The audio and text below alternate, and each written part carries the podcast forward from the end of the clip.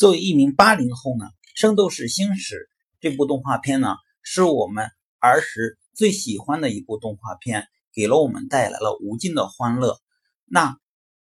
喜马拉雅中呢，也有好多的视频来介绍《圣斗士星矢》的一些呃内容，但是呢，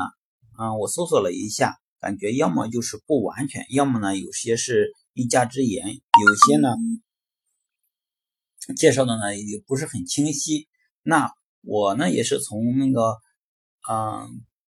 百度以及百度百科中嗯搜集了相关的内容，然后想完整的呈现一下这部经典动画片的前世今生。嗯，首先呢是说它的创作背景，这部作品呢是它的作者呢是车田正美。嗯，作品的创作动机呢，据车田正美自己讲呢，是源自一一份呢狮狮狮子座流星雨的报道。车田正美啊，看到从天而降的流星，引发出了圣斗士的概念。嗯，主角呢一度想使用这个狮子座，后来呢为取这个天马行空之意呢，才改名了天马座。但流星雨的原意呢，仍留在主角的绝招天马流星拳之中。作品创作之初呢，标题呢不是圣斗士星矢，车田正美考虑过种种文那个名字，有银河之轮，后来呢又想出了圣战士这个名字。但是呢，仍然是不满意。最后呢，就是说最后终呢是决定用圣斗士。主角的名字呢，星矢的名字是来自于圣物之剑即圣矢。最初呢是想用圣矢，但是主角呢觉得这种名字呢感觉太自大，所以改用那个就是说是日文中同音的星矢。故事的那个那个创作背景呢是在遥远的神话时代，有海中的波塞冬，海神波塞冬，冥界的。哈迪斯，呃，冥王哈迪斯无不呢觊觎人类赖以生存的大地。身为大地守护神的雅典娜呢，与他展开了这个连番战争。与此同时呢，人类中一些骁勇善战、正义善良的少年呢，围绕在女神身边，和她并肩战斗。他们的拳可以撕裂天空，脚能踩裂大地。嗯，这些人呢，就是这些少年呢，就是雅典娜的圣斗士。从神话时代开始呢，雅典娜和圣斗士呢就与那个呃海皇波塞冬和冥王的哈迪斯呢展开了无数次的圣战。嗯，到了那个就是现代，也就是说是圣斗士星矢发生的这个年代呢，嗯，就是以青铜五小强为代表的这些圣斗士在战争中呢不断成长起来，打败了阴谋篡位的皇帝的教皇，意欲淹没大地的海神波塞冬。对抗企图带来永久黑暗的冥王哈迪斯，为了大地和人类，雅典娜和那圣斗士们呢，一次次的挺身而出。那首先呢，我们来了解一下青铜吴小强，这是呢，就说是整部动画片的主角。那第一的主角呢，那就是星矢。星矢呢，在剧中呢是设定呢是十三岁，嗯，是出生在日本。是在那个希腊圣域那个修行，他的师傅呢是白银圣斗士天鹰座魔灵，他是呢整部动画片的第一男主角，啊，他的那个他是呢天马座的黄金那的青铜圣斗士，呃，圣衣呢主要就是天马座的青铜圣衣，当然呢随着他以后的那个呃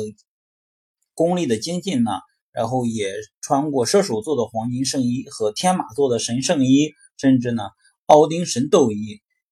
嗯，他擅长的斗技呢，最主要的就是天马流星拳。嗯，不断的升级的呢，就是天马彗星拳、天马回旋碎击拳和天马碎旋摔。他还有一个姐姐呢，是叫星华。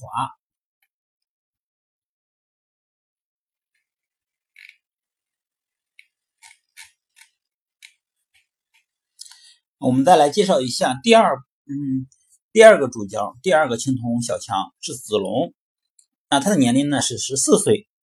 嗯，他呢是虽然是出生在日本，但他呢是在中国修行，他的师傅呢是铜虎，是天秤座的黄金圣斗士，他是在中国的那个五庐山五老峰修行，嗯，他的星座呢是天龙座。他的主要绝技呢，那包括庐山升龙霸、庐山拜龙霸。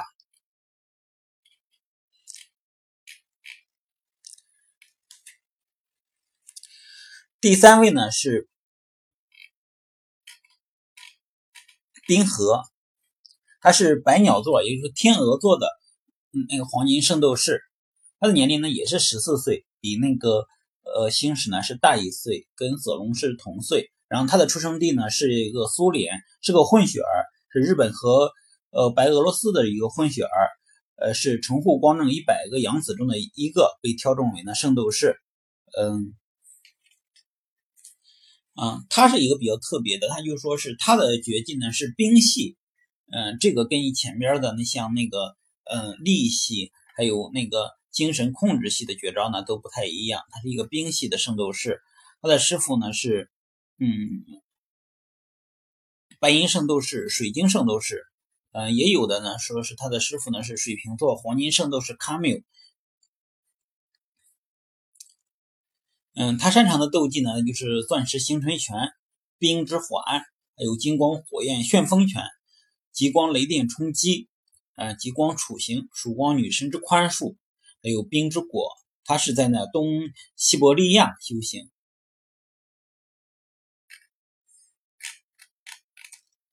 嗯，第四位呢。是打不死的不死鸟一辉，他呢是凤凰座圣斗士，嗯，他是最后一位舜的那个青铜圣斗士舜的一个哥哥，他的必杀技呢有凤凰天凤翼天翔、凤凰魔幻幻魔拳，他在青铜五小强呢是一个比较特殊的那个角色，首先呢。嗯，他应该是，嗯，舜的哥哥。再呢，他是一个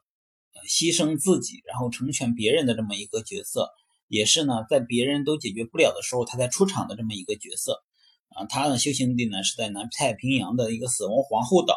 而且呢是在那个就是呃挑选修炼地的时候，然后他主动选为了呃保护他的弟弟，然后主动选择了这么一个。被称为那个人间炼狱的死亡皇后岛，不死鸟一辉。最后一位清朝五小强呢是舜，嗯，舜呢是仙女座那个圣斗士，也是十三岁，他的是在那个仙女岛修行，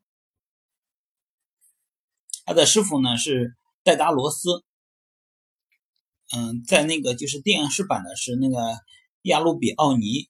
师姐呢是珍妮，是变色龙座的青铜圣斗士，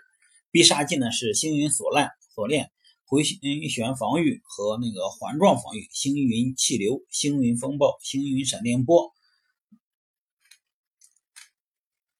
那他那个就是说呢，他他的星云锁链啊，三角形的呢是他的攻击端，然后圆形的是他的防御端。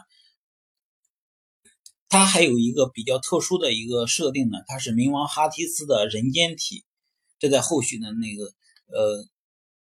剧本中呢就有会有会有提到。